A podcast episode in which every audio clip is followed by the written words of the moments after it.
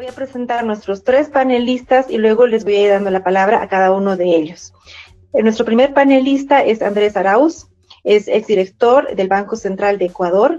Tenemos también a Yolanda Fresnillo, viene de la Red Europea de Deuda y Desarrollo, EURDAD. Y también tenemos a Jaime Atienza, de Oxfam. Me gustaría darle la palabra a Andrés Arauz. Quisiera pedirte, Andrés, que nos puedas em, introducir al tema de qué son los derechos especiales de giro, cómo funcionan, realmente son solo para balanza de pagos, también pues se puede utilizar para el presupuesto, cómo, cómo es esta relación entre el Banco Central y el Ministerio de Finanzas, cómo ha sido la experiencia en Ecuador el 2009 cuando ya fue, se, se vio esta emisión eh, de derechos especiales de giro para distribuir a los países para que puedan afrontar la crisis financiera. Eh, quizás para comenzar, eh, afrontando directamente la, la, pregunta del conversatorio dinero sin deuda, efectivamente los derechos especiales de giro, quizás muchos de ustedes ya, ya los conocen, quienes están participando en este conversatorio, pero para los que no lo conocen, es una unidad monetaria eh, creada eh, en el seno del FMI en el año 1969. El origen de los derechos especiales de giro fue una propuesta de Raúl Prebisch, eh, latinoamericano, estructuralista, en el año 1964, en el marco de la UNCTAD, de la Conferencia de Naciones Unidas para el Comercio y Desarrollo. Y luego la UNCTAD le pasó, digamos, esa pelotita al FMI para que ella eh, lo continúe desarrollando eh, conceptual, contable y monetariamente. Y finalmente nació en el 69 eh, cuando había mucha atención alrededor de la reforma del sistema monetario internacional.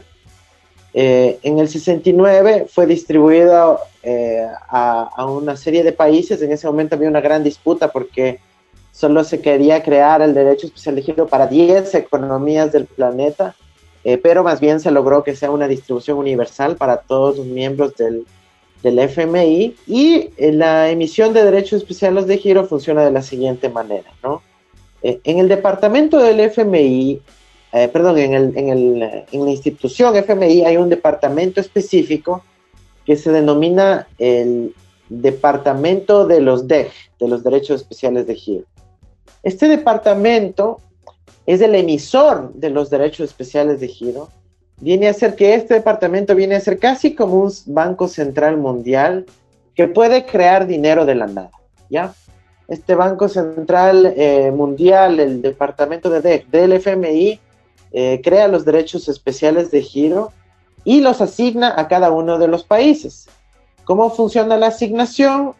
Eh, en función de la estructura de poder de voto en el Fondo Monetario Internacional. Entonces, eh, para poder crear este, estos derechos especiales de giro, hacen una especie de, artimaña contable en donde eh, los derechos especiales de giro se crean como un pasivo del departamento de, de, del FMI, que es distinto a la hoja de balance propia del FMI, y en el activo de ese departamento de los DEG se registran promesas futuras de pagar en moneda local al departamento de DEG de cada uno de los países.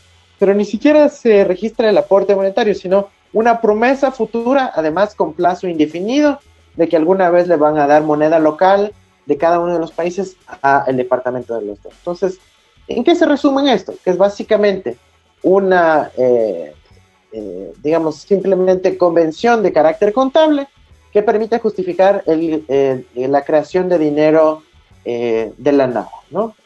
Entonces se crea el dinero de, ex nihilo y se distribuye a los países. En 1969 se creó una cantidad que para la época era el equivalente al 6% de las reservas internacionales vigentes en ese momento. Y luego hubieron, o hubo, perdón, sucesivas emisiones en el 70, 71, 72, 73, 74, y algunas otras más eh, en los años 80, pero de ahí se dejó de emitir DEX hasta el año 2009, ¿ya? En el año 2009 además habían muchos más países nuevos que no, había, que no existían todavía en los 70, por lo tanto se hizo una especie de reponderación de la distribución y eh, se pasó a distribuir esta cantidad de dinero justamente a propósito de eh, la coyuntura de la crisis financiera internacional. En el 2009, los principales proponentes de los derechos especiales de giro para que sean emitidos fueron eh, eh, los países miembros de la Asamblea General de las Naciones Unidas.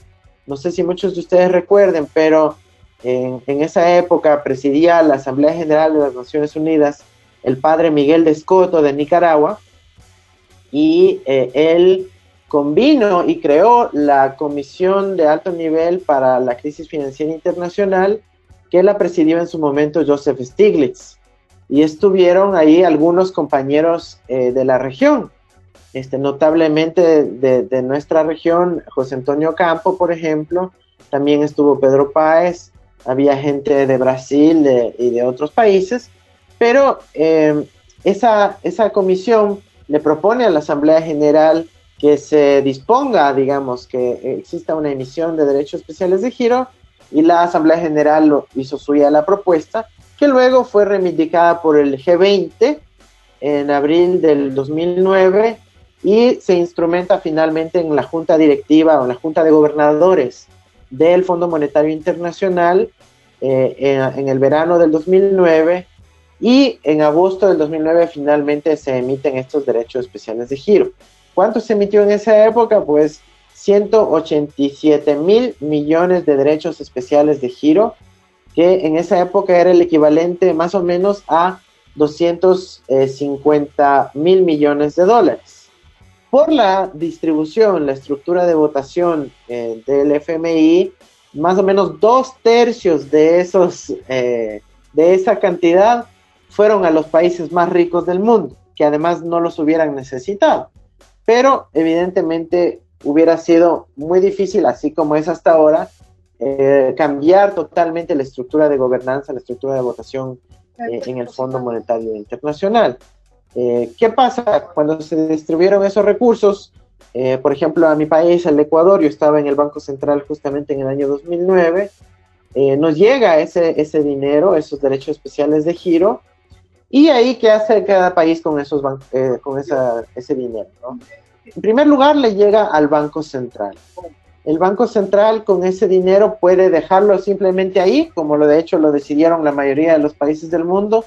Lo dejaron, por decirlo, parqueado ese dinero ahí simplemente para eh, aumentar el tamaño de sus reservas internacionales. En el caso del Ecuador fueron el equivalente a 400 millones de dólares. Y nosotros, en cambio, lo que, lo que hicimos fue primero canjearlos por eh, dinero, eh, digamos, divisa eh, internacional, en este caso dólares estadounidenses. ¿Cómo opera eso? Uno se comunica con el departamento de los DEF del FMI y les dice, mira, quiero canjear los derechos especiales de giro por dólares o euros o libras o lo que fuese. El derecho especial de giro es convertible a cinco monedas son el dólar, la libra, el euro, el yen japonés y el yuan o renminbi chino. Y em, eh, el, departamento de los DEX se contacta con los otros países, eh, principalmente los países que son excedentarios en divisas. Eh, en la historia han sido Estados Unidos, Japón, el Reino Unido, pero también China. Y les dice, bueno, miren, ahí hay alguien que esté interesado en vender sus DEX alguno de ustedes quiere comprar, este, y un país generalmente, en nuestro caso fue Reino Unido, este, dice, sí, yo estoy dispuesto a comprarlos y compra los DEX a cambio de divisa eh, internacional. Em, luego de eso, si es que algún país no quiere comprar derechos especiales de giro, el estatuto del FMI le permite al FMI disponer a cualquier país del mundo a ser el comprador de los DEX. El único requisito es que ese país este, sea excedentario en, divisas o emisor de divisas de la canasta de los DEC. Entonces, eh, ahí, digamos, hay una ventaja porque incluso si no funciona mediante acuerdo voluntario bilateral, el FMI tiene la eh, capacidad de disponer, de obligar, de forzar a un país a que compre eh, derechos especiales de giro y de hecho el FMI lo hace directamente a través de eh, las cuentas que, administra eh, el, departamento de los DEC del Fondo Monetario Internacional. En la historia, eh, hasta ahora no ha sido necesario eh, impulsar una compra obligatoria. Todas las compras y ventas de DEX desde los 70 a la fecha han sido de carácter eh, voluntario. ¿Por qué? Porque hay un pequeño incentivo que tienen los países compradores de DEX y es que reciben una pequeña fee, una pequeña comisión o tasa de interés eh, cada año, eh, equivalente a eh, el 0,05% anual por tener un excedente de DEX, que lo pagan los países que vendieron esos DEX, que es, es justamente el 0,05%, ¿no? Entonces ahora paso a mostrarles los, los datos de que cómo impactaría esto en las economías eh, regionales. Vamos a ver rápidamente esto, ¿no? Entonces, bueno, la campaña es 3 trillion SDR now en inglés, eh, digamos, si es que quieren apoyarla, pero esto es más o menos lo que va a pasar en la región. Con, si se emiten los 3 eh, billones de DEC, que en inglés es 3 trillion por las convenciones numéricas, para América Latina de esa cantidad como ya expliqué, le tocarían más o menos 313 mil millones de dólares, al Caribe 13 mil millones de dólares, y nada más un asterisco ahí recordar que lamentablemente, o bueno, no sé si lamentablemente, pero en esta ocasión Cuba no es miembro del, FMI, por lo tanto Cuba no recibiría eh, ningún recurso. Pero simplemente para tener comparativo, eh, en, la, en la región eh, América Latina y el Caribe ahorita tienen aproximadamente, sumado todos, 800 mil millones de dólares en reservas. Así que si entran estos 326 mil a la región, estamos hablando de casi un 40% del tamaño de, de, las reservas que van a ingresar. Y ahí solo puse para referencia algunas de las reservas internacionales que tienen ahorita los países de la región. Obviamente Brasil y México las más grandes y además tienen una línea swap con la Reserva Federal. ¿Cómo sería esto en, la región? Ahí ustedes pueden ver la distribución en los países del Caribe, eh, que además son ahorita, creo yo, sinceramente, los más perjudicados con la crisis porque son altamente dependientes del turismo que ya no existe, y en remesas que llegan fundamentalmente a Estados Unidos, y esto sería un alivio financiero muy importante. Vean el caso de Trinidad y Tobago, 4 mil millones de dólares para el tamaño de esa economía, en el caso de Jamaica casi se duplican las reservas internacionales eh, de ese país, eh, etcétera. Y si pasamos a ver los países de América eh, Latina, yo resalto primero dos, Brasil y México, que ya tienen una línea swap, así que estos derechos especiales de giro es probable que ni siquiera los, los usen cuando les llegue la, ese dinero. Pero miren, por ejemplo, para Argentina estaría recibiendo casi 30 mil millones de, dólares, 27 mil millones de dólares, con lo que estaría eh, casi duplicando sus reservas internacionales en un momento tan duro. En el caso de Venezuela se quintuplicarían sus reservas internacionales. En el caso de Ecuador y El Salvador se duplicarían sus reservas internacionales y bueno, para muchos países también significa un impacto muy importante que les permiten eh, sostener sus eh, economías eh, domésticas eh, y financiar importaciones. En el caso del, Ecuador, eh, usamos ese dinero para transferirlo directamente al Ministerio de Finanzas porque se consideró una, un ingreso extraordinario en el balance del, del, Banco Central y ese incremento en el patrimonio, como el Banco Central en últimas pertenece al Estado, por ende al Ministerio de Finanzas, se hizo una transferencia patrimonial. Esta es la figura que se podría utilizar en la mayoría de países del mundo para eh, transferir esta nueva liquidez que llega hacia los presupuestos de los países.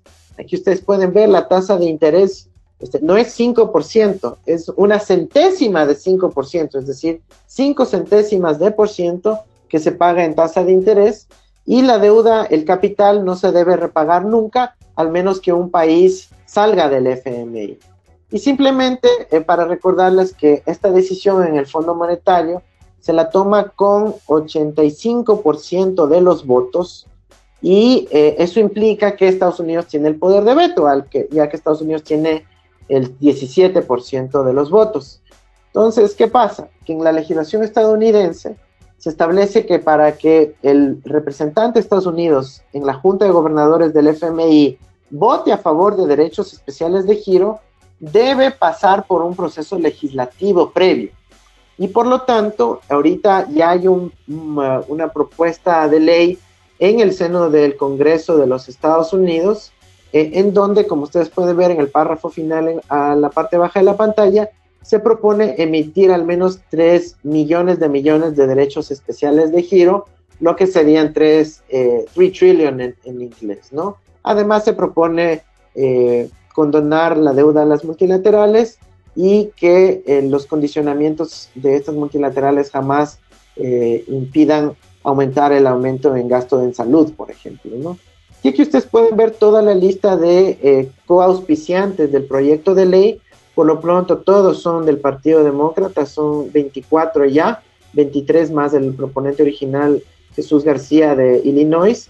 Eh, y eh, de lo que sabemos, esto está en proceso de negociación ya eh, en el Congreso de Estados Unidos para que dentro de alguno de los paquetes de ayuda que está aprobando el Congreso estadounidense, pues incluya esta autorización de voto, que tampoco le cuesta dinero al fisco estadounidense, sino que es una especie de autorización de política monetaria para que eh, la emita el Departamento de ODEC del de, eh, Fondo Monetario Internacional. Eh, ahí dejo de, o sea, ya, ya, dejé de compartir la pantalla, creo, y les agradezco mucho. Y, Yolanda, hemos, hemos escuchado ya los aspectos iniciales y, conceptuales y cómo funcionan los DEX y cuál es su estado en aprobación en Estados Unidos. Pero Eurodata tiene un análisis muy interesante sobre la situación de los países en desarrollo en general y se están dando una serie de iniciativas de financiamiento. De, hecho, varios países de América Latina ya están accediendo a los, a los fondos eh, rápidos, de acceso rápido del Fondo Monetario. Y hay otras iniciativas también al respecto. ¿Cómo, cómo valora, cómo evalúa esto? Eh, ¿Cómo evalúan ustedes esto? Eh, ¿Sigue siendo una solución tradicional? ¿Sigue siendo lo mismo de siempre? Eh, en vez de ayudar, va a profundizar o no las desigualdades. ¿Qué medidas creen ustedes que se podrían tomar para abarcar a todos los países en desarrollo? Y, en nuestro caso particular, el interés es por los países de ingreso medio. También consultarte si tienen alguna información sobre cuál es la reacción de los países desde Europa respecto a la emisión de derechos especiales de giro pues muchas, muchísimas gracias. Eh, en primer lugar, por contar con, nosotras eh, desde Eurodat, pero también con, conmigo. La verdad es que me hace mucha ilusión porque he visto ahí muchos nombres, muchas caras conocidas, eh, porque hace ya unos añitos que nos vamos encontrando en estos caminos de la, de la, lucha contra la deuda. ¿no? no sé hasta qué punto están todas familiarizadas con todas las decisiones que se tomaron en, relación al, alivio de la deuda, pero voy a partir de, ahí de forma muy rápida y si hace falta después pues podemos profundizar eh, un poco más y, luego me voy al detalle de, esa financiación de emergencia que se está dando desde diferentes espacios. Em, lo digo porque, claro, las, las decisiones quizás más eh, más llamativas ¿no? en, en, en, el último eh, reuniones de primavera del FMI del Banco Mundial y, la reunión del de los ministros de finanzas del G20 fue esa decisión de la, suspensión de deuda, eso que ahora ya tiene eh, siglas en inglés. Los anglófonos tienen esa necesidad de ponerlo todos en, todo en siglas, el DSSI, ¿no? del Debt Suspension Initiative.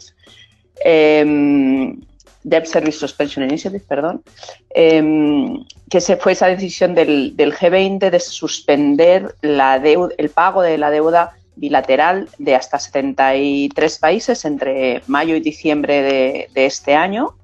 Es una decisión que el análisis, mm, yo creo que mayoritario, es que es un buen primer paso porque puede aliviar la situación de diferentes países, pero que básicamente lo que hace es posponer el problema. Es decir, eh, nos dicen este año no, paguen eh, esa deuda bilateral. Eh, se calcula que son unos 20, pueden llegar a ser unos 20.000 millones de, de, dólares para los países más empobrecidos, excluye a los países de renta media y en cualquier caso eh, después del año de gracia, que sería 2021, en 2022 ese, esos recursos hay que pagarlos y si eh, han, han perdido valor, eh, hay que revalorizar ese pago. Por lo tanto, estamos, digamos, posponiendo el, problema en una situación en que la crisis de deuda en la mayoría de esos países es eh, muy, importante. ¿no? Eh, la UNTAD publicaba hace poco un informe en que valoraba que la cantidad de deuda que habría que, cancelar eh, estaba alrededor de, del, trillón, digamos, del billón, perdón, del billón europeo de, de, dólares, ¿no? Eh, la decisión del FMI tampoco aplica ni al Banco Mundial, ni a bancos eh, multilaterales de desarrollo como el Banco Interamericano de Desarrollo, ni a acreedores privados, como seguramente eh, sabéis. Y esa decisión fue acompañada por una decisión mucho más restringida del Fondo Monetario Internacional de acordarle el alivio de la deuda a 25 países. son unos 229 millones de dólares a través del de este fondo, digamos, que se nutre eh, de aportaciones de, donantes y una de las preocupaciones ahí es si eh, eso va a significar el desvío de ayuda oficial al desarrollo eh, de diferentes países donantes. El del FMI es un, un, paso, digamos, simbólico previo al del G20 y seguramente para poner presión precisamente sobre la decisión del, del, del G20 la gran cantidad de deuda eh, que hay en los países del sur, tanto en los países más empobrecidos, en esos 73 países elegibles para esta iniciativa del G20, eh, como en los países de renta media, es precisamente eh, la deuda con los acreedores privados, que es la que más ha subido en, la última década o en las últimas dos décadas y, digamos es donde tenemos una de las problemáticas más importantes porque no existe ningún mecanismo eh, establecido, multilateral, donde se pueda tratar de forma sistemática, con unas normas conocidas, eh, esos eh, procesos de reestructuración de, deuda. ¿no? Es decir, que por un lado, ¿qué financiación hay disponible? Pues esa financiación en forma de alivio de deuda estaría disponible de forma muy reducida solo para algunos países y digamos que de forma muy puntual sin profundizar en los stocks de deuda. ¿no? Adicionalmente, el FMI ha acordado una serie de financiación adicional. En, los, eh, en las reuniones de primavera anunciaron eh, casi de forma alegre, me sorprendía bastante el tono, de que más de 100 países ya habían acudido al Fondo Monetario Internacional en busca de, financiación, eh, de, emergencia, digamos, de, apoyo de emergencia. Se incrementó la capacidad de préstamo del FMI en un billón de dólares eh, y se estableció una línea de crédito de, corto plazo para, diferentes países. Eh, a, fecha de ayer, el FMI había aprobado emergencia, eh, perdón, asistencia financiera, lo tengo apuntado en inglés y a veces es difícil esa traducción inmediata, ¿no? pero esa asistencia financiera de emergencia eh, bajo dos instrumentos, el Rapid Credit Facility y el Rapid Financing Instrument, eh, a 53 países.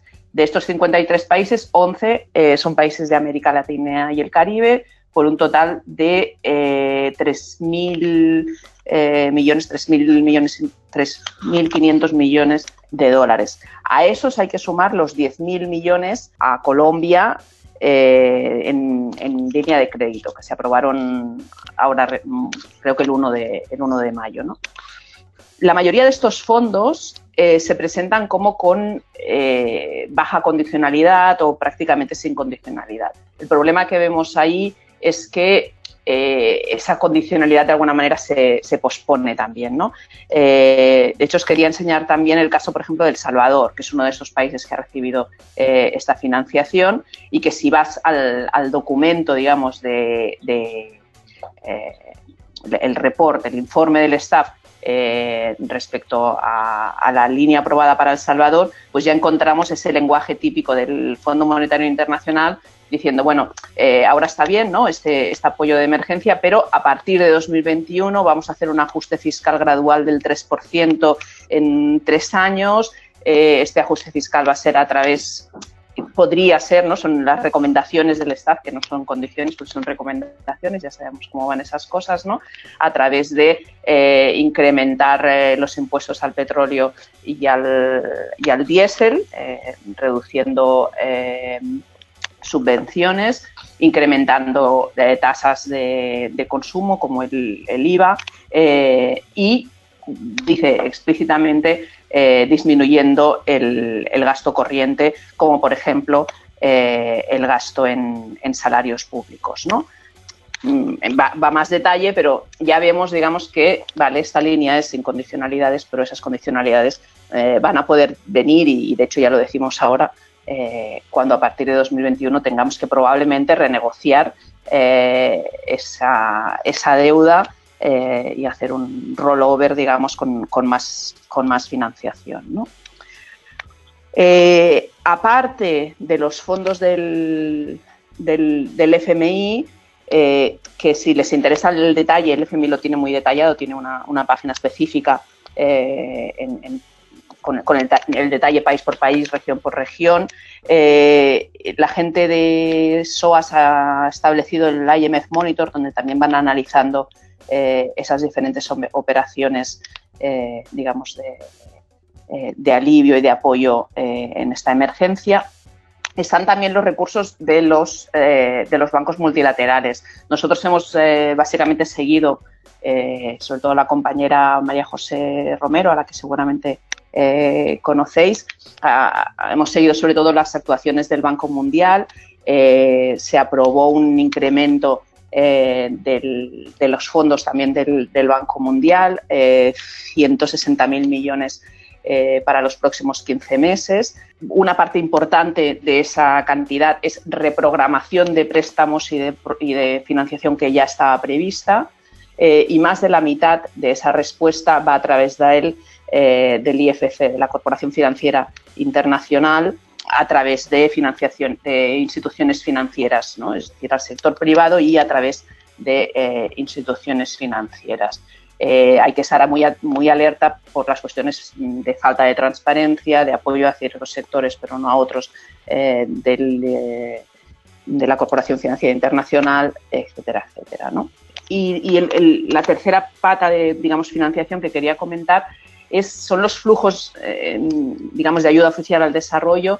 Las previsiones son que esos flujos probablemente disminuyan, es decir, que los países tiendan o bien a reducir el porcentaje del PIB que dedican a los países donantes a ayuda oficial al desarrollo, eh, o bien que mantengan esos porcentajes, siendo, eh, digamos, manteniendo compromiso, pero como se prevén reducciones del, PIB en, el próximo año, eso quiere decir una disminución de flujos de ayuda oficial al desarrollo. Y también tener ahí un poco el ojo puesto en si esa ayuda oficial al desarrollo va a ir, se va a desviar eh, por ejemplo, eh, contabilizando como AOD las cancelaciones bilaterales de deuda que se puedan hacer a los países eh, más empobrecidos. ¿no? ¿qué, es, ¿qué, deberíamos hacer ¿no? como sociedad civil? ¿qué, podemos hacer? Sobre todo para poner la cuestión de los derechos especiales de giro, que no lo he dicho explícitamente, pero estas medidas que se están poniendo encima de la mesa son absolutamente insuficientes ante la, dimensión de la catástrofe que tenemos delante eh, y, por lo tanto, los derechos especiales de giro pues, serían una, buena propuesta. Preguntabas también, Patricia, ¿no? sobre la posición de los países europeos. Eh, no sé si Jaime sabe más sobre la posición del Estado español. Yo creo que no, han entrado mucho en ese debate, pero sí que tanto Merkel como, como Macron en Alemania y en Francia se han expresado, digamos, de forma favorable a esos derechos especiales de giro. Que se hayan expresado de forma favorable no quiere decir necesariamente que vayan a lucharlo en el marco del Fondo Monetario Internacional si Estados Unidos no va a estar de acuerdo, porque Estados Unidos tiene la capacidad de, bloqueo, a ver cómo evoluciona eh, esa iniciativa que nos comentaba Andrés, pero si, se establece el bloqueo de Estados Unidos de forma efectiva, no creo que, ni Alemania eh, ni, ni, Francia vayan a luchar eh, esa cuestión, ¿no? O quizás sí. ¿qué, podemos hacer entonces desde la sociedad civil? Yo creo que hay, hay, dos cuestiones básicas que son necesarias, digamos, para poder tener cierta influencia. Una es reforzar el movimiento, reforzar la coordinación internacional, eh, espacios como este, ¿no? en los que nos, encontramos gente de diferentes países y diferentes eh, redes incluso, son imprescindibles, y visibilizar más la voz del sur. Yo creo que en los espacios eh, tanto de sociedad civil como de eh, de advocacy, de, incidencia, hay mucha presencia de organizaciones eh, europeas, norteamericanas, también hay de organizaciones como Latindad eh, en esos espacios, pero creo que es importante en estos momentos visibilizar mucha, mucho más esa voz de la sociedad civil de los países del sur y no solo de la sociedad civil, sino eh, de, los gobiernos, es decir, poder tener más gobiernos eh, del sur global apostando públicamente, como han hecho eh, algunos países africanos, como decía antes Patricia, por esa emisión de derechos especiales de giro. ¿no? Entonces ahí hay un trabajo de incidencia sobre nuestros propios gobiernos, yo creo que especialmente en América Latina, eh, para, que, para que esa voz eh, no sea solo la de la sociedad civil, no sea solo la de unos cuantos académicos, sino que sea sobre todo también eh, la de los gobiernos en, los países del sur.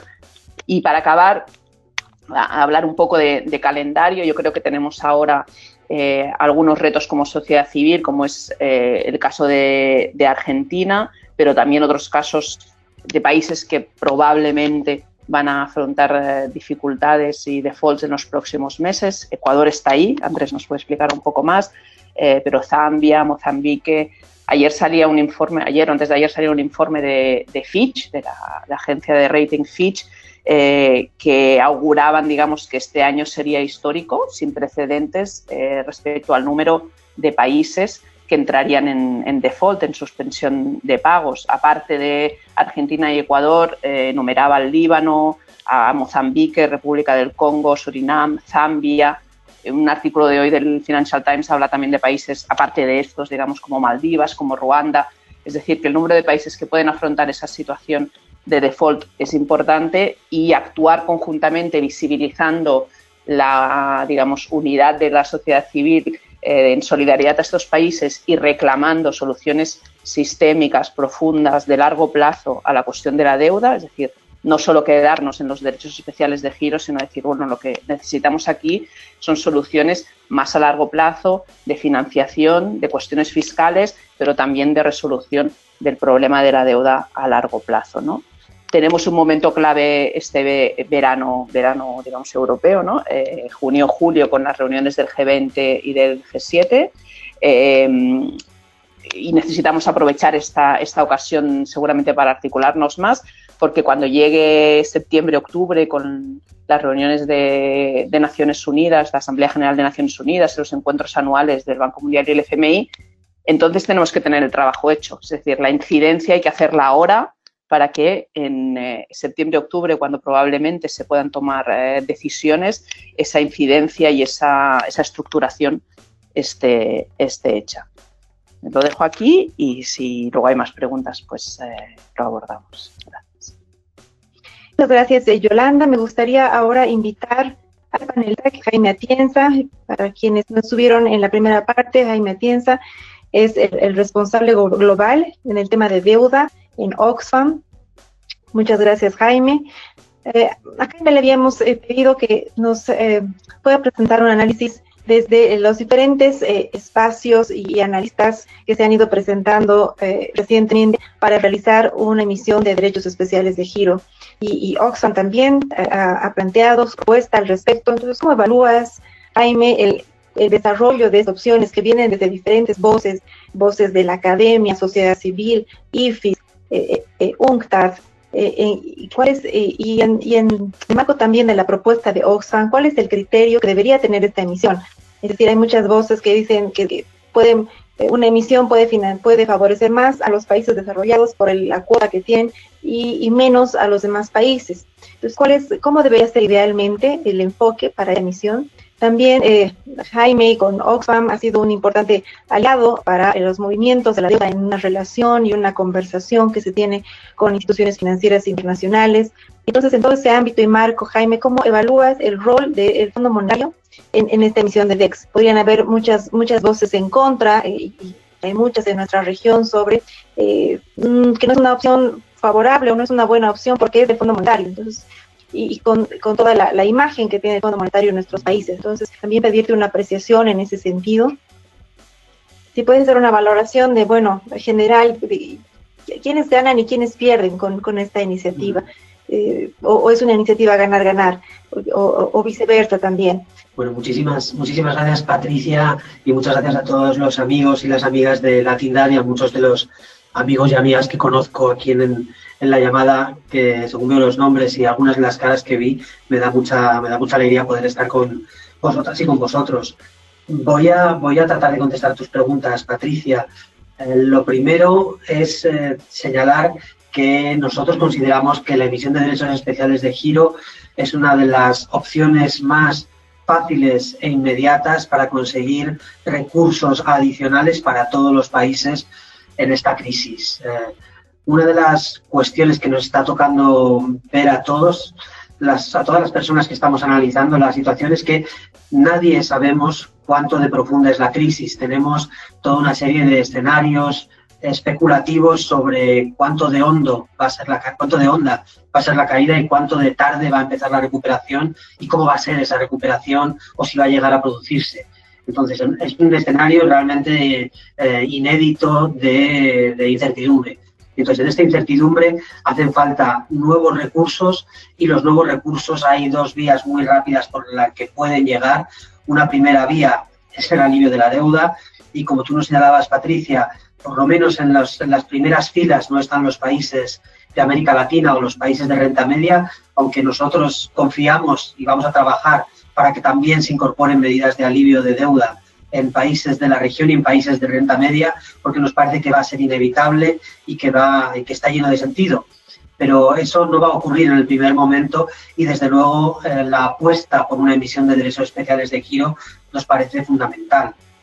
¿Cómo tendría que ser esa, esa emisión? Bueno, desde nuestro punto de vista, eh, cuanto mayor sea el tamaño de la emisión, eh, tendrá un efecto más favorable.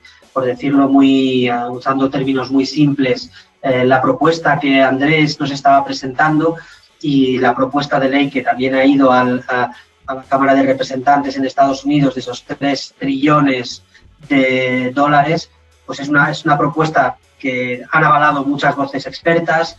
Eh, desde Oxfam estábamos inicialmente proponiendo algo más modesto, pero nos parece que cuanto mayor sea, eh, tanto mejor. O sea, que ese no es un elemento de discusión sí somos conscientes que la emisión que estuvo efectivamente discutiéndose, o sea, de lo que estuvieron hablando los países cuando discutieron este punto, era de una emisión no de 3 trillones, sino de 500 billones.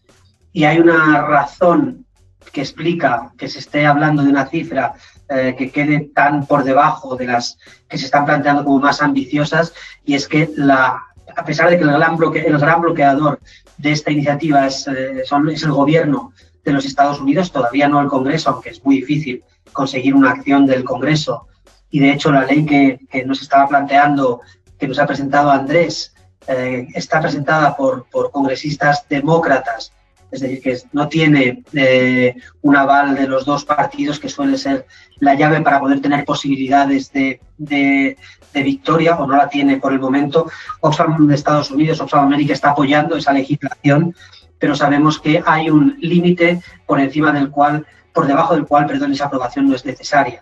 Por debajo de 649 billones de dólares, el Tesoro americano puede dar una instrucción directa al eh, director ejecutivo de los Estados Unidos en el Fondo Monetario y llevar adelante la operación sin necesidad de aprobación por el Congreso. Entonces, por eso, nos, por eso creemos que la discusión se está haciendo realmente sobre una cifra que es, seis veces inferior a la que nos ha planteado Andrés y nuestro trabajo desde las organizaciones es tratar de que sea eh, lo mayor posible.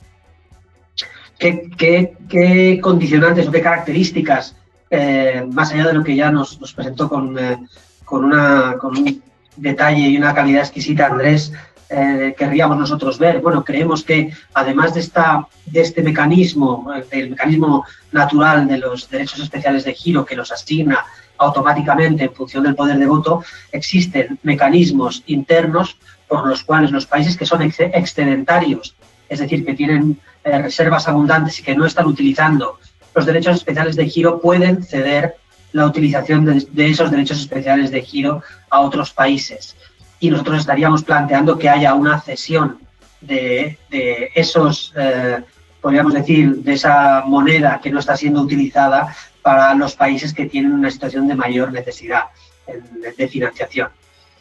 Otro elemento que nos parece fundamental en esta, en esta cuestión de los derechos especiales de giro es la cuestión de que no tiene una condicionalidad. Es cierto de que es cierto lo que ya se ha señalado que hay una condicionalidad que puede llegar eh, como más adelante o está asociada intrínsecamente a otras operaciones, pero lo cierto es que este es un dinero al que los países tienen, tienen derecho de manera directa, siempre que no tengan una situación especialmente problemática. Y un último aspecto que nos parece fundamental, y creo que este es especialmente importante para el, para el advocacy, para la incidencia a nivel nacional, es la exigencia de transparencia en esa asignación y también la exigencia de transparencia y la apertura a la, a la visibilidad de cómo se emplean esos recursos de forma que eh, los medios de comunicación, eh, la prensa, investigadores y la sociedad civil pueda tener una capacidad para, observar y capacidad para proponer cómo deberían eh, utilizarse y cómo deberían canalizarse estos recursos. En, la, en, el acuerdo del G20 del mes de abril hay un punto que establece un sistema de monitoreo para esta suspensión de deuda eh, y nos parece que el establecimiento de sistemas de monitoreo que garanticen una transparencia en el uso de los recursos es, una, un mecanismo como término general importante que tenemos que recuperar dado que es un espacio en el que hemos perdido, eh, hemos un poco dado pasos atrás en los últimos tiempos. Sobre lo que me preguntabas, eh, Patricia, acerca de cómo evaluamos que el Fondo Monetario tenga un rol importante en esta crisis con la emisión de DGs y con, y con otras políticas, yo creo que, el, banco, el Fondo Monetario Internacional en realidad opera como, como, un banco central global y es un banco central global de los gobiernos, más allá de las políticas que haya tenido. Y podemos decir, eh, creo que sin engañar, que, que nadie va al Fondo Monetario salvo que lo necesite y podemos añadir que lo necesite desesperadamente. Entonces, hay una razón para que el Fondo Monetario tenga un papel más importante en este periodo y es que la gravedad de la situación es extrema y por tanto las fuentes de recursos van a ser muy limitadas para los países. Sabemos que todavía hay algunas fuentes de recursos privados que van a estar accesibles para algunos países y algunos países de ingresos medios, pero las condiciones están deteriorando muy rápidamente y no sabemos por cuánto tiempo va a haber esa disponibilidad. Ya sabemos que en los malos tiempos los fondos privados se retiran y se cobijan en los, en los eh, eh, operadores más seguros y digamos que por niveles de riesgo eh, se van alejando primero de los países eh, más frágiles, luego de los emergentes que no tienen una, una, perspectiva muy clara y así se va produciendo una salida. Y si recuerdan, informaba la presidenta, la directora gerente del Fondo Monetario, Cristalina Georgieva, hace, hace algunas semanas, de que se ha producido la mayor salida de capitales de los mercados emergentes en, en toda la historia en el mes de marzo. Ha sido el, mes con mayor salida de capitales. Entonces hay varios fenómenos que se están produciendo que hacen que, que provocan que el Fondo Monetario tenga ese lugar central. Eh, yo creo que lo importante en este, en este periodo es que existan condiciones de transparencia, que exista la posibilidad del diálogo y ahí les, lo que puedo compartir de nuestra propia experiencia por nuestros equipos de Oxfam, más en la, en la región de África subsahariana, donde eh, se han creado algunos comités de organizaciones eh, que están en diálogo con el propio Fondo Monetario y nuestros equipos, si no me equivoco, en Uganda, Kenia, Zambia y dos países más, lo que nos están diciendo es estamos siendo invitados a las reuniones y estamos eh, teniendo más apertura de la que hemos tenido nunca para estar sentados a la mesa y estar pudiendo conocer cómo van las operaciones. Bueno, esto es lo que puedo decir, ¿no? no, no podemos, eh, o sea, no, no, no, se trata de evaluar cuál es el rol histórico del Fondo Monetario, que eso lo podemos hacer también y lo hemos hecho en muchas ocasiones, sino de saber que en un tiempo de crisis no está porque se le quiera, sino está porque se le necesita y hay que trabajar para conseguir las mejores condiciones posibles. Estamos viendo algunas de estas buenas señales en temas de participación y transparencia en estos últimos tiempos y es bueno tenerlo presente. Eh, podemos tener, estamos teniendo acceso a alguna, a mayor información que en el pasado y acceso a conocer algunas propuestas de policy que no habíamos, no habríamos esperado escuchar del Fondo Monetario, como las afirmaciones sobre la necesidad de aumentar los impuestos, incluidos los impuestos a la riqueza o al capital. Luego hay que ver qué hay en las recomendaciones nacionales que suelen ser eh, otro cantar. Eh, otra cuestión es que el Fondo Monetario tiene el papel importante con la emisión de, derechos especiales de giro, pero también con todas estas facilidades de emergencia que, ya se han mencionado, que ya nos ha mencionado eh, Yolanda. Y yo diría que en, toda esta emisión de DGs, aunque es proporcional al tamaño de los países, el tamaño de sus economías, ganan más quienes están más expuestos. Eh, yo diría que los países que menos necesitan los DGs, aunque tengan una mayor ganancia eh, material, bueno, pues no tienen, no tienen tanto que ganar en una en emisión de esta naturaleza. Otro, y finalmente me preguntabas por estas iniciativas de, futuro, eh, Patricia, y qué, es lo que bueno, podemos estar viendo en el G20, Naciones Unidas, otros espacios. Yolanda ya ha mencionado algunas de estas cuestiones y resumiéndolo mucho, tenemos necesidad de iniciativas de financiación y de iniciativas de alivio, gestión o reestructuración de deuda. Las dos van a ser fundamentales. ya hemos hablado de derechos especiales de giro. Eh, financiación concesional o lo más concesional posible va a ser necesaria en muchos países. Eh, eh, por supuesto, los más pobres tendrán acceso a algunos recursos en forma de donación, pero hay que conseguir las mejores condiciones por debajo de mercado para tantos países como sea posible. Ese es como el, grueso. Yo diría que en el campo de la deuda externa y también de la deuda interna, eh, vamos a necesitar medidas de suspensión y cancelación de deuda. A pesar de que los países de ingresos medios no están en esa lista inicial que se ha planteado en la iniciativa del G20, eh, tengamos pocas dudas de que, eh, dada la situación crítica de muchos países de ingresos medios que tienen economías, algunas de ellas que se pueden considerar sistémicas, otras economías suficientemente grandes para que un default tenga un impacto sobre muchos acreedores, van a estar en situaciones que van a eh, necesitar de acción urgente y yo creería que este año 2020 va a ser un año donde vamos a estar viendo eh, iniciativas, movimientos eh, sobre deuda multilateral, sobre deuda privada, sobre deuda bilateral también en algunos países de ingresos medios. Cierto que no es lo más inmediato ni lo más rápido, pero yo creo que no deberíamos descartarlo y desde la sociedad civil tenemos que demandarlo porque va a ser fundamental. Dos, dos, eh, líneas más eh, que tienen que ver más con lo estructural y con el largo plazo. Eh, en el fondo, lo que nos está revelando esta situación de crisis, si miramos específicamente el campo de juego de las deudas, es que no tenemos un sistema funcional y no tenemos en realidad lo que es aún más preocupante, no hay nadie al cargo. Cuando uno pregunta qué tiene que pasar para que se suspendan o se cancelen o se tomen medidas sobre la deuda privada, eh, bueno, uno se mira, el Fondo Monetario pide amablemente comparabilidad de trato, el G20 eh, dice que solicita que los privados hagan algo, eh, los privados se miran entre sí pero no tienen un organismo que coordine sus acciones. Y en el fondo lo que tenemos es que hay una ausencia de un sistema donde se puedan tomar decisiones para beneficio, para el bien común, en este caso, ante una crisis que es una pandemia como no hemos tenido en 100 años, como no hemos vivido en 100 años como humanidad. Y la otra cuestión que, querría plantear es que eh, también vamos a necesitar eh, que la iniciativa del G20, que las iniciativas que tienen que llegar de alivio de deuda multilateral, incluso si no son las que demandamos, que hablan de cancelación, sí que impliquen retrasos, Em, reestructuraciones significativas y otro tipo de medidas eh, de la deuda multilateral también tienen que llegar y en el fondo vamos a necesitar que haya una iniciativa que englobe todas estas, todas estas partes. ¿no?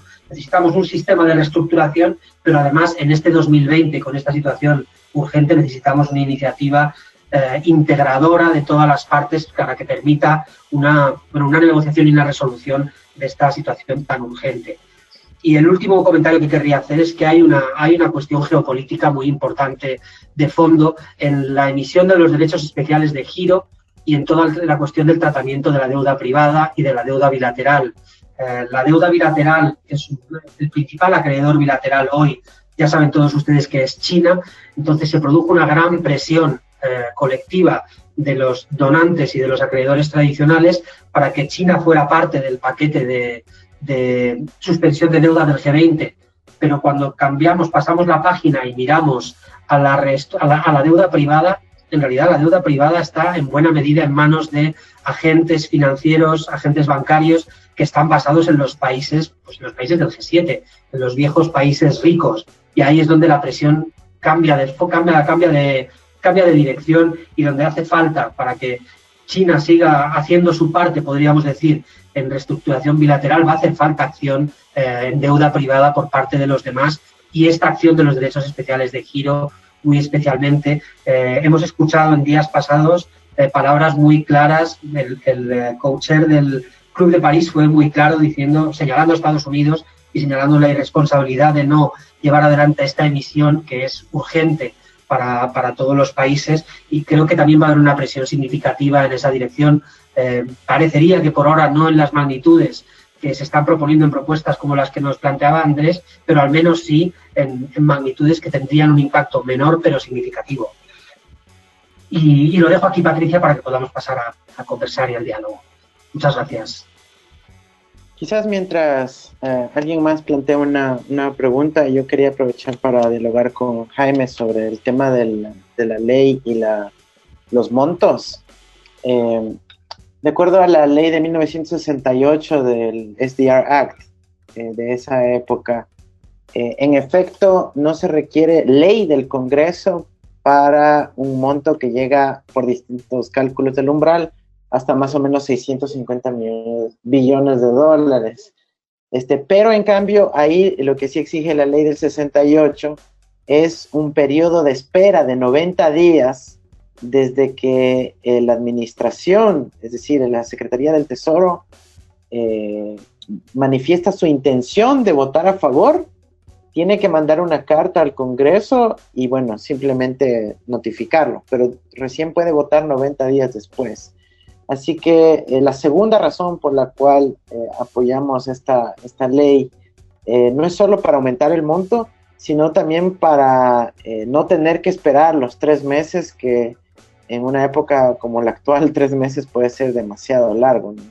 Así que tal vez inclusive dentro del propio debate legislativo, si es que no hay un avance por el monto, tal vez sí se puede hacer un cabildeo para hacer una especie de waiver, eh, una exoneración de esos 90 días, ya sería un gran avance, ¿no? Porque serían 650 ahorita y, digamos, en este instante y seguir peleando por, por el monto más grande, pero ese waiver podría ser la clave de, todo y ese pareciera que no es una cosa difícil de alcanzar. Lo difícil sigue siendo convencer a la administración eh, Trump que proceda. Eh, y esa es una tercera razón por la cual está el proyecto de ley ahí, para que justamente producto de las negociaciones interpartidarias eh, sea no una manera de esperar que la administración Trump lo logre, sino eh, como parte de un acuerdo político y ya cuando se vuelve ley simplemente es obligatorio de cumplir. Entonces, sí hay todas estas dinámicas y es terrible y refleja eh, en lo, colonial de que sigue siendo el instrumento de que aquí entre compañeros tenemos que seguir discutiendo las dinámicas políticas del bipartidismo estadounidense, digamos. Ese es el que termina marcando la agenda planetaria. Y es lamentable, pero bueno, refleja la, la realidad sobre la cual estamos trabajando. Respondo muy rápido, si, es, si, te parece bien, Pati. Eh, muchísimas gracias, Andrés. Me parece buenísima la idea del, del waiver, como de levantar, de esta sugerencia de levantar eh, la obligación de la espera. Nosotros que sepas que estamos, estamos respaldando esa ley. Tenemos el, el equipo de Oxfam en Estados Unidos está apoyando el avance de la ley y va a tenerla como parte de sus, de sus estrategias de, diálogo político eh, la única cuestión es que sabemos que va a ser complicado en un año electoral, además es especialmente complicado y como dices tú, el, gran obstáculo es la administración americana y los motivos son básicamente geopolíticos. Eh, el, principal motivo aludido eh, ha sido aludido y expresado algún, en algún caso públicamente ha sido que la emisión también favorecería la emisión de derechos especiales de giro en Irán o en Venezuela, que son países que son enemigos y por tanto sería una manera de romper sus propias políticas de bloqueo hacia esos países. Entonces, este es el, este es el, eh, este es el, el nivel de algunos de los argumentos, es, es, complicado hacerlo avanzar, pero confiamos en que ese juego de vasos comunicantes en las presiones entre deudas privadas, deudas multilaterales y deudas bilaterales pueda llevar, pueda empujar a Estados Unidos en esta dirección y nos anotamos esta cosa del, del waiver. Estaba justo hablando en un chat con los amigos de, de, Oxfam allá que están viendo cómo articularse mejor para empujar estas iniciativas. Así que les voy a pasar una notita rápida y, ya, y quedamos en contacto para seguir hablando de esto. Gracias Andrés y gracias Jaime. Y, y, en efecto, creo que todavía tenemos el tiempo para poder eh, movilizar y tener acciones también desde la región de América Latina, en parte ese es uno de los objetivos a, a, los cuales se apuntaría el tener este conversatorio inicial. Me gustaría darle la palabra a, a Regina, que tiene un comentario, una pregunta específica desde Brasil, y luego a Jorge Coronado. Adelante, Regina. Eh, no, de verdad, no, no es que me expresé mal. Eh, no quería comentar de Brasil, era una pregunta en realidad porque de eso no, no, se habla por acá. Primera vez que escuché fue cuando Andrés habló en la reunión de, del grupo de Latindad. Me, me, gustaría preguntar si eso sería una buena opción para Brasil, porque nadie habla acá, no, no sé por qué. Solo eso, una pregunta. Y gracias por todo. Gracias, Regina. Tal vez podemos también tomar la pregunta de Jorge y luego responder. Jorge, adelante. Hola, eh, un saludo a las compañeras y compañeros y un saludo a la gente que está de panelista hoy. Es un placer verles, aunque sea por acá. Eh, yo tengo dos preguntas, una específica para Andrés y otra tal vez para Yolanda y para Jaime, más eh, en el tema de, de deuda sobre los DEC. Eh, Andrés, si podrías ampliar un poco más el tema de la libertad que tienen los países de manejo de estos recursos, ¿verdad? Porque lo has mencionado un par de veces, pero me queda todavía la duda si es tan libre la ubicación de esos fondos, el para qué del gasto, eh, y principalmente, eh, eh, si puedes profundizar en el tema de lo que significa el endeudamiento de estos DEC, un poco ahí en general. Y sobre deuda, ahora casi todos los países de, América Latina están recurriendo a estos fondos rápidos de emergencia del Fondo Monetario Internacional. Eh, ya Costa Rica, por ejemplo, tiene 508 millones aprobados, pero mi preocupación es que nos vienen señalando el Fondo Monetario, incluso en conversaciones que hemos tenido, que son fondos sin condicionalidades, sin ningún tipo de, de reserva, pero resulta que lo que empezamos a ver en todos, en el formato, en la mayoría, es que empiezan a colocar compromisos en el documento, se empiezan a asumir compromisos por parte de los estados y luego hay anexos que como anexos uno tendería a pensar que no son los fundamentales, en esos anexos se viene planteando eh, recomendaciones de sostenibilidad de la deuda. Y entonces ya nos dicen, no son condicionalidades, pero sí recomendaciones. Por ejemplo, les doy, eh, para finalizar, un caso concreto de esto del Fondo Monetario, en el caso de Costa Rica, están diciendo, uno, que el compromiso del gobierno es reducir el proceso de aumento del déficit fiscal que va a tener como resultado del COVID y la recomendación que hacen en el anexo de manejo de deuda es que Costa Rica para equilibrar finanzas públicas empiece a vender activos. eh, estatales a partir del 2021-2022.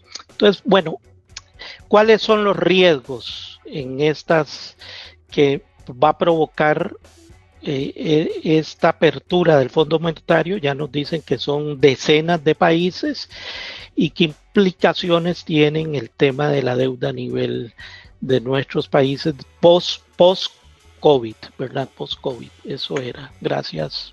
Entonces, Ricardo Moro también tiene una pregunta. Adelante, por favor, Ricardo. Bueno, antes que todo, gracias a Latina de organizar eh, este encuentro y, y, segundo, realmente un gusto ver caras bien conocidas y queridas que unas de las cuales no veo desde años. Eh, y bueno, solo tres consideraciones rápidas. Una sobre el, el, mecanismo en Estados Unidos. Eh, sí, yo realmente no sé si es más fácil conseguir el consenso del Tesoro americano o si no es eh, estadounidense o si no es más fácil conseguir el consenso del Congreso. Allá, efectivamente, como ustedes lo estaban diciendo, hay toda una pelea entre los dos, uh, los dos uh, partidos y quizás que el, que el Congreso sea más avanzado y progresista del, del, de la administración. Pero bueno, eh, creo que la cosa que decía al final Jaime sea muy relevante sobre la necesidad de pensar eh, en la reforma de la arquitectura financiera eh, internacional en el marco de, en la perspectiva de crear un nuevo marco, nuevas reglas para manejar la, la, la cancelaciones, anulaciones de deuda.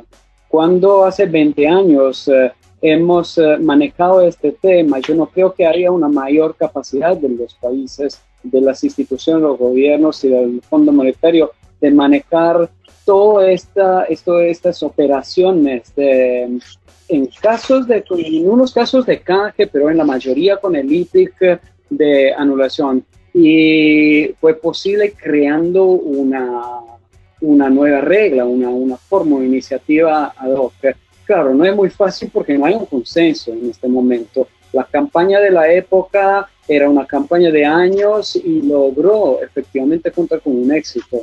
Y por varias mm, razones también geopolíticas que existían a la época.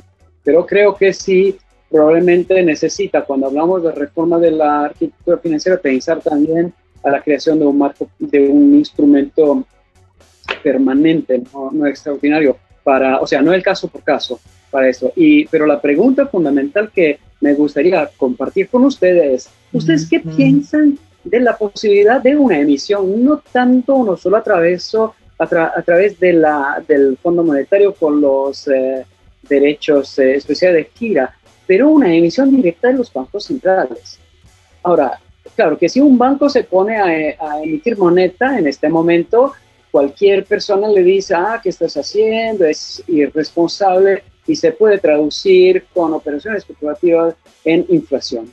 Pero si una operación de este tipo es concordada entre varios países, y no todos, esto probablemente podría determinar una disponibilidad de liquidez en las manos de los gobiernos. Claro, es totalmente transgresivo esto, obvio, pero en la mano de los gobiernos sin la retroacción, la, la, la ¿cómo decir? Una, una, la, contradicción de recibir en contra una, una desvaluación o una inflación porque hay demasiada liquidez en el momento en que esto lo hace. Porque en este momento todos están hablando, hablando de nueva liquidez a frente de deuda.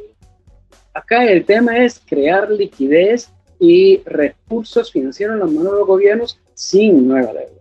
Que si nos endeudamos más, ya es eh, insostenible. Ahora, yo me acuerdo, hablando del Fondo Monetario, que era, no sé si 1997 o 98, entonces la prehistoria, que se hizo una venta de oro y para financiar la primera fase de IPIC y estuvo totalmente irresponsable, porque la anunciaron antes, la hicieron y estuvo un desastre porque el precio del oro eh, eh, cayó exactamente gracias a esta emisión en el mercado de oro y, y, realmente fue una, una estupidez. Pero se hizo la misma, se hizo la misma cosa hace, después de un año, un año y medio, en 1999, exactamente para financiar el IPIC 2. Los, se hizo esto de forma concordada entre Fondo Monetario y bancos centrales y no, no aprendí las cámaras, si me ven, una, en forma concordada y me acuerdo que estuvo un éxito. Y sin ninguna perturbación en el mercado de los commodities y en el mercado del oro y permitió de crear recursos para el, el Fondo Monetario para financiar su parte de la iniciativa de cancelación. Entonces, yo me pregunto, pregunto a ustedes, eh, ¿por qué no pensaron una emisión concordada de los varios eh, bancos centrales en Latinoamérica? Por ejemplo, sería más fácil lograr un consenso de todos los países de la región y hacer esto entonces ser un poco más protegido si lo hace que si lo hace solo un país. ¿Qué piensan de esto? Gracias, Ricardo. Muy interesante que hayas levantado el tema del oro. Y eh, me gustaría, por favor, darle la palabra ahora a Humberto Ortiz. Un gusto, Humberto. Adelante, por favor. Bueno, miren, eh, yo tengo una preocupación quizás un poquito más estratégica, eh, pero que se ha dicho, ¿no? Porque hay que hacer una reflexión a fondo, me parece, todo esto. desde Perú, que, bueno, curiosamente estamos como el país más afectado después de Brasil, con más de 70 mil sin embargo, parece ser que es uno de los países que está haciendo mayores muestras ¿no? sobre el COVID. Y hay un subregistro notable, me parece a mí, del impacto de este mal. Entonces creo que todavía necesitamos analizar mucho más el impacto social, político y económico de este asunto y la caída del crecimiento previsto. Eh, yo creo que mm, sería importante una reflexión, no estoy haciendo una pregunta, estoy haciendo un comentario en el corto, mediano y largo plazo, porque este tema va a cambiar las cosas radicalmente. Creo que ya el Papa de manera, este, bueno, lo ha planteado, ¿no? Con este asunto del pedido de la total reducción o total condonación de la deuda externa y cuando plantea también el salario universal, que ha suscitado todo un debate en los países, ¿no? Entonces, yo creo que hay que ver tres fases, por lo menos. Esta fase en la que estamos, que todavía está el COVID, creciendo desgraciadamente en muchos países. En segundo lugar, el tema de la transición y el post-COVID, porque yo creo que el post-COVID no es inmediatamente después del COVID, creo que hay un tiempo de transición y habría que definir todas las implicancias económicas y financieras y políticas, sin duda, de esa transición. Creo que eso lleva también una reflexión mucho más fina a nivel de los países pobres altamente endeudados con respecto a los países medios. A, nosotros, bueno, a mí y a varios nos ha dejado muy preocupadas la alegría que ha tenido el gobierno peruano de decir que fácilmente colocó, según parece hasta el momento, 6 mil millones de dólares en las plazas financieras internacionales para el, el, financiamiento y la meta de financiamiento de las acciones frente al COVID es alrededor del 12% del PBI. La gran pregunta es, quiénes se benefician de esto, quiénes son los tenedores de los bonos de la deuda soberana.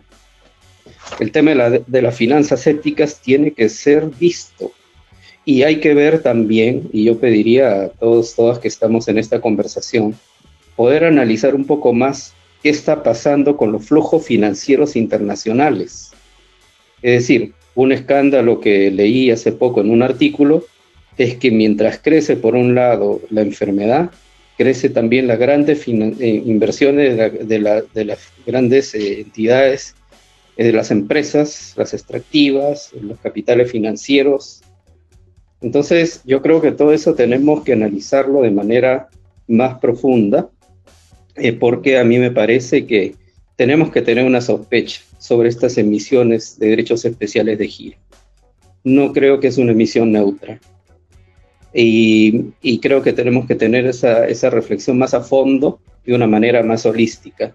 Eh, es lo que quería mencionar. Gracias por su paciencia. Gracias, Humberto. Eh, Claudia también pregunta en, el chat, ¿qué implica para la economía emitir el dinero de la nada? Y creo que esta pregunta también se la puede responder, ¿qué implica para nuestros países y qué implica si son otros los que lo emiten y más bien vienen a respaldar nuestras reservas? Eh, pregunta si significaría continuar con la especulación del sector financiero y no profundizar en la producción real de la economía y en el tipo de economía basado en el dinero y la especulación. Me gustaría entonces ceder la palabra a una última pregunta de Adrián Falco y luego pasaríamos a una respuesta y reacciones de parte de los panelistas. Eh, adelante, Adrián. Gracias, Pati. Buenos días a todos y a todas. Gracias, gracias eh, Yolanda, Andrés y, Jaime por las exposiciones muy claras y reveladoras en muchos casos. Eh, yo quería hacer una pregunta respecto de qué lectura están haciendo ustedes eh, sobre el proceso argentino, el proceso de renegociación de deuda argentino, que tiene muchísimos condimentos variadísimos, porque por un lado la jefa del Fondo Monetario permanentemente nos brinda su apoyo, que es declamativo, porque en la práctica no se ve. Y, en ese marco estamos en una negociación con los acreedores privados que directamente operan con medios de comunicación y sectores judiciales para empantanar la cancha. Eh, en el mismo marco estamos intentando generar una ley que nos permita cobrarle un impuesto a las grandes riquezas porque no tenemos manera de financiar el, desastre que está provocando el COVID en Argentina bueno, en ese marco, digo, ¿qué lectura están haciendo ustedes eh, de acuerdo al, trabajo que vienen haciendo respecto del proceso de negociación de deuda argentino? ¿Dónde creen que va a terminar y en qué estado está? Gracias, Adrián. Entonces pasaríamos, por favor, a los panelistas a responder a las preguntas, si están de acuerdo, en el mismo orden. Eh, Andrés, Yolanda y Jaime. Andrés, adelante, por favor. Gracias. Este, gracias a todos y todas por sus preguntas. Paso a, ver eh, algunas, algunas cosas, algunas respuestas, ¿no? Eh, quizás comienzo primero por la de, eh, la de Jaime sobre el tema de si realmente son DEX sin condicionalidades, sin condiciones. Y sí, yo, yo me atrevo a, ser bastante directo y digamos, eh, lanzándome ahí con, con, fortaleza, los decks son absolutamente sin condicionalidades. Así fueron creadas en los 60s y así fueron emitidas en el 2009, eh, así las recibimos nosotros y así está negociándose ahora, a tal punto que la mejor evidencia que no tienen condiciones es que Estados Unidos no lo quiere hacer, con el argumento de que no, son, no tienen condiciones. Ellos hablan del moral hazard inclusive, ¿no? del riesgo moral, de que cómo se les va a dar plata a los pobres sin condiciones. Significa que van a poder hacer lo que quieran, sí, lo que quieran. Y, y de hecho esa es parte de la razón, como mencionó Jaime, de que se oponen a que le llegue ese dinero a, otros países como Irán o Venezuela, porque evidentemente es, dinero que sirve para cualquier fin. Eh, y esa fue la experiencia nuestra en, en el Ecuador. Ahora, la restricción del uso de los derechos especiales de giro no viene tanto por, por afuera, que como he explicado, sin condiciones, sino por las legislaciones nacionales y las relaciones entre banca central y ministerios de finanzas o la lógica presupuestaria. Ahí la mayoría de países del mundo eh, han heredado todavía una estructura eh, absolutamente neoliberal ortodoxa en donde los bancos centrales son autónomos e independientes con restricciones inclusive respecto a su patrimonio.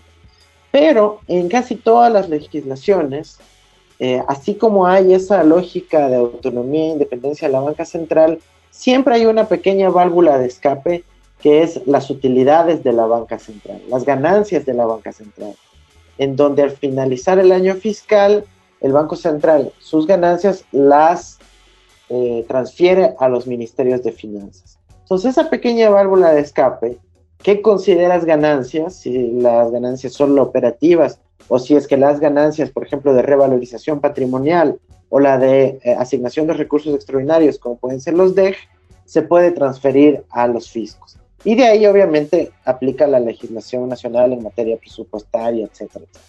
Entonces, ese sería el mecanismo para que pueda servir directamente como un instrumento de carácter fiscal pero requiere evidentemente una coordinación entre todas las partes.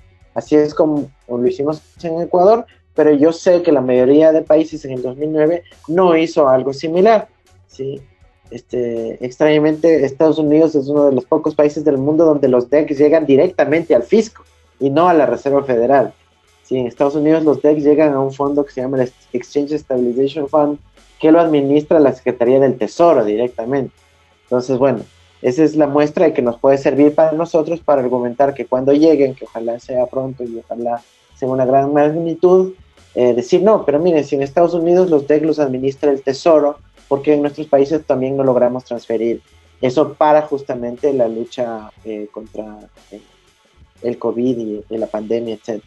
Pero en el peor de los casos, igual simplemente sirve como un mecanismo, y ahí ato a la segunda pregunta eh, eh, de la emisión, para, digamos, fortalecer los balances de los bancos centrales nacionales y permitir emisiones extraordinarias de dinero, sea para financiar al fisco una suerte de préstamo recurrente o indefinido, como el caso de lo propuesto en el Ecuador, y una figura del sobregiro bancario para que los eh, ministerios de finanzas puedan tener saldos negativos en sus cuentas corrientes en los bancos centrales, este, o eh, simplemente, eh, y ya viene a ser una medida incluso más innovadora, más radical, lo que ahora se llama el dinero electrónico de banca central, para que los bancos centrales asignen dinero directamente a la, a la población. Eso ya requiere, digamos, un salto aún más grande, no solo a nivel conceptual y jurídico, sino también de carácter eh, tecnológico. Eh, una pregunta había también sobre si estamos eh, de acuerdo con que los bancos centrales coordinen una emisión nacional para estos fines. Yo creo que sí, totalmente, eso se puede hacer. Los deja ayudaría en ese sentido a fortalecer el balance, pero no hay ninguna restricción conceptual ni, ni, política, creo yo, para que eso se puede hacer. Algunos países ya lo vienen haciendo mediante mecanismos indirectos. Este, sería positivo, pero no creo que es en vez de los DEX eh, hacer las emisiones nacionales, sino que justamente eh, los DEX pueden otorgar esa fortaleza para poder eh, avanzar en las emisiones nacionales. Puede haber un descanso de plazos, digamos, ahorita empezamos a emitir y en un par de meses llegan los DEX, está bien, perfecto. No es necesario que primero lleguen para hacer lo otro. Este, yo creo que ahí no habría eh, algún impedimento. Y sobre la, pregunta, quizás volviendo a lo de, lo de Jaime, de la, de la cuestión de los DEX, si son o no son deuda. Eh, lamentablemente hace eh, algunos años el Fondo Monetario Internacional cambió la metodología de estadísticas de la balanza de pagos y de la estadística externa e incluyó a los derechos especiales de giro en las fórmulas convencionales sobre deuda externa, pero simplemente lo incluyó, digamos, en el indicador, pero no cumple toda la definición eh, de lo que nosotros convencionalmente entendemos como deuda. Eh, y el cambio fue el siguiente, perdón por este paréntesis, pero es el detalle ahí lo que cuento. La definición decía, deuda es obligación del pago del capital e intereses, ¿ya? capital e intereses. Y adivinen qué cambió el Fondo Monetario. Puso la deuda es obligación de pago del capital o intereses. Con una letra cambiaron la definición abruptamente. Porque sí, los DEX deben pagar eh, intereses, pero no se debe pagar el capital. Y el interés es ínfimo, como les demostré en la presentación, pero simple, con ese simple cambio ya cambiaron la definición y eh, argumentan que los DEX son deuda. Pero en la vida real no lo es. Lo que se paga es una especie de comisión por la administración de los DEX al FMI eh, de este 0,05%, eh, pero el capital nunca es pagable al menos que el país decida retirarse del FMI. E incluso si se retira, ¿con qué tiene que pagar esos DEX? Con moneda nacional. Entonces, es realmente mucho más administrable y en ese sentido no es deuda ni tiene eh, la condicionalidad. Me sorprende mucho lo de Costa Rica que hayan exigido eso. Bueno, no me sorprende, digamos, me llama la atención lo de la eh, sostenibilidad que ponen que hay que vender activos en el futuro. Ahí quizás uh, nada más una digresión rapidita. Eh, nosotros como Ecuador recibimos un financiamiento de emergencia en el 2016 del FMI cuando hubo el terremoto en, el Ecuador. Y, y, sí, digamos, se requieren nada más una carta, eh, pero del desembolso es en una sola ocasión. En ese sentido, aunque tuviese condicionalidades y recomendaciones, no tienen los dientes para poder seguir exigiendo que eso se cumpla, porque ya te dan el desembolso de una sola vez. Donde sí parece que hay algo de condicionalidad, y eso es por la experiencia de Ecuador vivida recientemente, la semana antepasada, es en los requisitos de transparencia de información. En el Ecuador había habido algunos problemas en la contabilidad macroeconómica y el FMI no autorizó el esmolso hasta que se haga la corrección en las cuentas eh, fiscales, ya una cuestión más contable, pero Esa es mi experiencia que, les puedo compartir, pero evidentemente no deja de ser deuda y cuando toque repagar eso generan un nuevo requisito de, de divisas en donde viene nuevamente el FMI y te dice, bueno, ahora te presto para que me pagues, pero ahora sí en un programa de condicionalidad dura como los que hemos estado acostumbrados en la región. Muchas eh, gracias, Andrés. Y eh, bueno, aprovechando mi posición de, moderadora, me gustaría eh, retomar dos, dos, puntos o complementarlos. En, en, ese sentido, respecto a si es deuda o no, en efecto, es algo que hemos estado desde la y otras redes planteando la, la importancia de tener un indicador que no solo mida el saldo de la deuda sobre el PIB, que es donde recaería este indicador si, si recibiéramos DEX, sino también incluir un, indicador del servicio de la deuda sobre, obviamente no sobre el PIB, serían sobre ingresos fiscales y otro tipo de criterios y ahí sí, para mirar la capacidad de pago a futuro, porque nos medimos solamente eh, hasta lo que tenemos de, en stock el año pasado, pero si midiéramos además la capacidad de pago a futuro, en ese indicador no entrarían los DEX, porque no es un servicio de la deuda. estos, este, estos créditos de acceso rápido que, a los que, se están... Eh, a los que se están acogiendo varios países, no tienen condicionalidad. ¿En qué sentido? No, no piden una condición previa para su desembolso. Entonces el desembolso se hace, no hay una condición previa para ello. Sin embargo, y ante, ante los, las estadísticas de, fiscales de nuestros países, ya tenemos un déficit, varios por varios años, pero en los últimos dos, todos los países de América Latina ya registraban un déficit. Por lo tanto, esos recursos, de alguna manera, y, hablando ya más en, términos de gestión pública, vienen a cubrir ese hueco fiscal que ya teníamos y, y el momento de, al momento de repago de esta deuda, eh, lo más probable es que no tengamos. Nada más ese, ese comentario de mi parte y eh, por favor le quisiera dar la palabra ahora a Yolanda con tus eh, respuestas y reacciones a lo que hemos ido escuchando y tus comentarios finales. Gracias, eh, Patricia. De hecho, intentaré ser eh, breve y no repetirme. Lo, primero es mm, simplemente reforzar esto que decías ahora, Patricia, y que decía también eh, Andrés respondiendo a, Jorge. efectivamente, mm, como hay un solo desembolso, no hay condicionalidad para ese desembolso, pero en ese documento mm, Jorge mencionaba el caso de Costa Rica, yo mencionaba antes el de El Salvador, pero si vas mirando uno a uno, en todos ellos hay recomendaciones y ya se anuncian eh, que esas recomendaciones es ajustes, digamos, a partir de 2021, eh, cuando estos países, para poder devolver estas ayudas eh, y, esos, y cubrir esos déficits estructurales que se van a agrandar con los impactos de la, de la COVID, tengan que volver a acudir al FMI, esta vez con programas eh, que sí que tienen eh, condicionalidades. ¿no? Eh, mm, eso es así con el FMI, pero es así en Europa con los fondos de la Unión Europea. ¿no? Nosotros también nos han dicho los fondos que lleguen de Bruselas a España o a Italia van a ser sin condicionalidades hasta que llegue el año que viene y haya que refinanciar esos fondos y se puedan aplicar condicionalidades. ¿no? Y en la cuestión que decías ahora, Patricia, también, la cuestión del indicador, yo creo que es bueno eh, también, no sé si aprovechar, pero eh, poner encima de la mesa esa necesidad de, nuevos indicadores eh, para evaluar la, sostenibilidad de la deuda, ¿no? Ese indicador de capacidad de pago, que es de servicio de deuda respecto a, a ingresos, es importante, pero también lo son otros indicadores que puedan poner encima de la mesa la capacidad de esos gobiernos de cubrir eh, los derechos humanos, los derechos económicos, sociales y culturales, el gasto en sanidad, el gasto en educación o afrontar la vulnerabilidad climática. ¿no? Desde ahí, eh, en, en, sí que estamos comentando que se haga todo un debate alrededor del concepto eh, de sostenibilidad de la deuda, que en el fondo es como la, columna vertebral de esos informes del FMI que, que hacen que un país vaya hacia un lado, hacia otro, hacia una línea o hacia, o hacia otra. ¿no?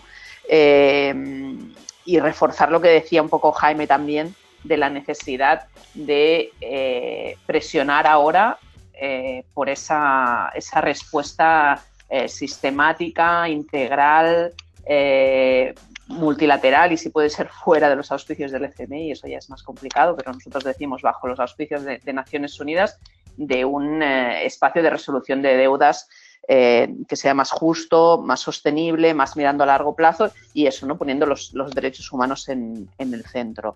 Eh, Ricardo Moro comentaba también a través del, chat la cuestión de, los, de la identidad de los acreedores privados. ¿no? Sí que es verdad que a nivel de campañas eh, para reclamar la, cancelaciones de deuda en, los años 90 e inicios de los 2000 lo teníamos más fácil, ¿no? porque nos dirigíamos o bien al, al G8 eh, o bien al Banco Mundial o al FMI y, poco más, ¿no? Y ahora la situación se ha complejizado muchísimo más, ¿no? Sí que hay eh, alguna gente trabajando en esta cuestión, viendo cómo podemos identificar esos fondos de inversión que están detrás eh, de, los, de bonos de deuda, pero es imprescindible que en, estas próximas semanas podamos coordinar, digamos, algún tipo de estrategia para ver cómo se puede abordar eh, la cuestión de, esa deuda con los mercados financieros en casos como en el de Argentina, pero también en, muchos otros casos. Eh, y poner encima de la mesa la identidad de esos acreedores pues puede ser una de esas eh, estrategias. Ahí, por ejemplo, puede ser útil hacer ejercicios de monitoreo y, voy a utilizar esa palabra conocida por todos nosotros de auditorías de deuda, ¿no? No auditorías de deuda como el proceso que se eh, que se realizó en, Ecuador. Y aprovecho para saludar también a, Hugo, que no sé si aún está eh, por ahí, eh, a Hugo Arias, em, pero sí procesos, digamos, que desde la ciudadanía, desde la sociedad civil organizada, puedan, digamos, mm, estudiar, analizar cuál es la composición de la deuda de cada de los diferentes países en situación de, impago o de, default eh, y, compartir mecanismos para identificar a esos acreedores, las estrategias que podemos utilizar con todos estos eh, acreedores. ¿no? Eh, y simplemente voy a comentar también respondiendo a, Adrián, en, el caso de, la estrategia de Argentina, creo que es importantísimo establecer vías de, intercambio de información porque es, es muy complicado seguir eh, qué es lo que está sucediendo en, Argentina. Nosotros pensábamos que esta semana había una reunión con el Club de París, al final no hay reunión con el Club de París. Vamos, eh, como sabéis, a, lanzar esa, esa, carta de presión al, Club de París, pero es importante, digamos, eh, poder coordinar los, los, esfuerzos para si se hace alguna acción en relación a los acreedores privados en Argentina, se puede hacer como también desde Europa, desde Estados Unidos y obviamente desde, desde América Latina, ¿no? Eh, es complicado, yo sí que me, da la sensación de que a finales de mayo veremos algún tipo de, movimiento, ¿no? Eh, probablemente no definitivo, eh, pero, pero habrá que estar alerta y ahí en este caso la, información es, es, oro más que, más que nunca, ¿no? Segura que me he dejado muchísimas cosas, pero bueno, lo voy a dejar ahí para no, para no alargarlas mucho más. Muchas gracias Yolanda y por compartir también las iniciativas en las que estamos eh, en, estos días. Está tan eh, movida toda la incidencia y todas las preocupaciones alrededor de la deuda. Creo que con Yolanda hablamos y nos vemos más que con nuestras familias en estas semanas. Gracias Yolanda. Y eh, me gustaría ahora dar la palabra, por favor, a Jaime con tus respuestas, reacciones y comentarios finales. Imagino que el, público lo, que querrá es que sea Jaime el breve para poder terminar la sesión, así que voy a intentar, voy a intentar conseguirlo. Lo primero decir la, alegría de escuchar las voces de viejos amigos como Humberto, como Ricardo. Eh, en fin, poder escucharos es una, es una maravilla. Eh, voy a intentar, no, no, puedo, no quiero responder todas las cosas eh, y tendría confianza en que, en que Andrés, como banquero central, hubiera respondido el tema de la emisión de monedas concertada regional porque yo no sé responder bien esa pregunta, la verdad, y ahí no, no, puedo, no puedo ser de tanta ayuda. Tengo más intuiciones que conocimientos para responder bien. Em, si alguien ha planteado que si, vamos a una iniciativa, uh, ¿cómo sería una, una iniciativa internacional en el día de hoy? Yo creo que una iniciativa en el día de hoy tendría que integrar a todas las partes, privados, públicos y multilaterales, y lo que más nos falta hoy en día, la verdad, es liderazgo político para que algo así suceda.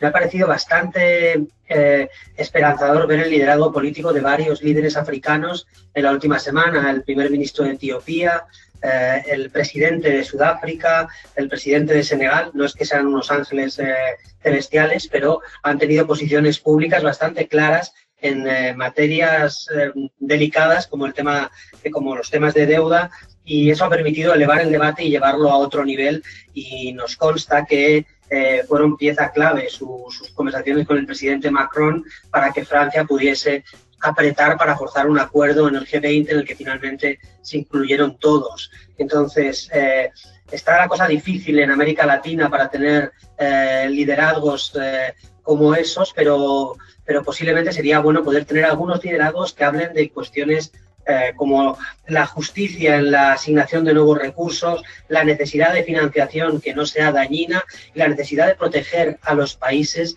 en esta transición financiera a la que nos estamos enfrentando y que nadie sabe cuánto dura y qué es lo que viene detrás. Esta es la, esto es lo que lo hace tan especial y creo que llamar la atención sobre la enorme excepcionalidad del momento es algo que líderes que a lo mejor no quieren hablar de, eh, suspender deudas o de cosas que pueden eh, hacer desaparecer como economías más débiles, sí pueden hablar de otros conceptos que podrían ser también de ayuda. Así que necesitamos liderazgos políticos.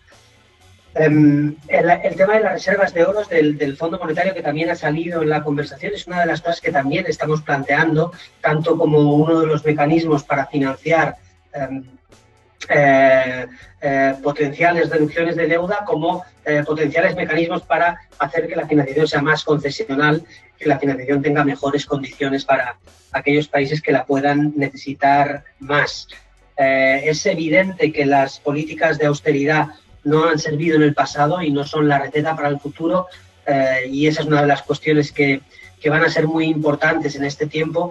Yo creo que es algo que también estamos viendo eh, en otra medida en Europa.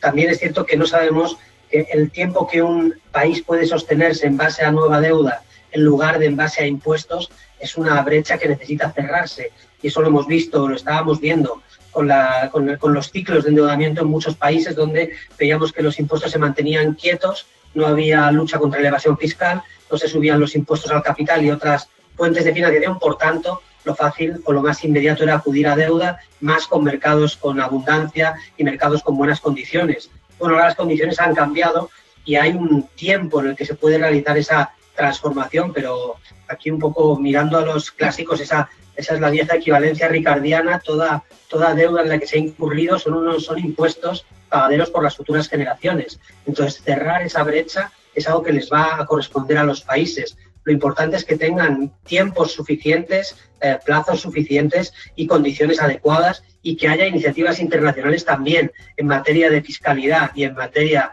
de lucha contra la evasión fiscal que lo permitan para que no para que esto no sea un juego de simplemente apretar y exprimir eh, sobre la salud o sobre la economía de los países, sino que haya un ciclo largo y un ciclo razonable que permita reducir la dependencia de la deuda y aumentar la capacidad fiscal que es una de las claves más importantes de futuro.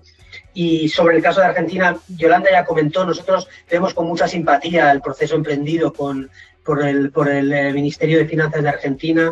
Nos ha parecido una, una propuesta que está llena de sentido, que, tiene, que debería ser atendida y, y que además está, está hecha con rigor, con seriedad y con, y con buena fe también. Y nos parece que es como debería ser tomada y como debería ser tratada. Entonces veremos los próximos capítulos. Eh, ahí no tenemos, no tenemos una lectura clara de cómo va a terminar, la verdad. Muchas gracias, Jaime, y muchas gracias. Estamos muy agradecidos con los tres panelistas, Andrés, Yolanda y Jaime. Eh, si estuviéramos en un evento en persona, eh, siéntanse muy aplaudidos por todos porque nos han brindado toda una infinidad de, de criterios, enfoques, conceptos, información, datos, ha sido muy enriquecedor este intercambio y me parece que, hablo por todos en este sentido. Por cuestión de tiempo no voy a atrever a hacer conclusiones y además estamos entre mucha gente que trabaja en el tema y cada quien saca sus conclusiones desde su ámbito de trabajo.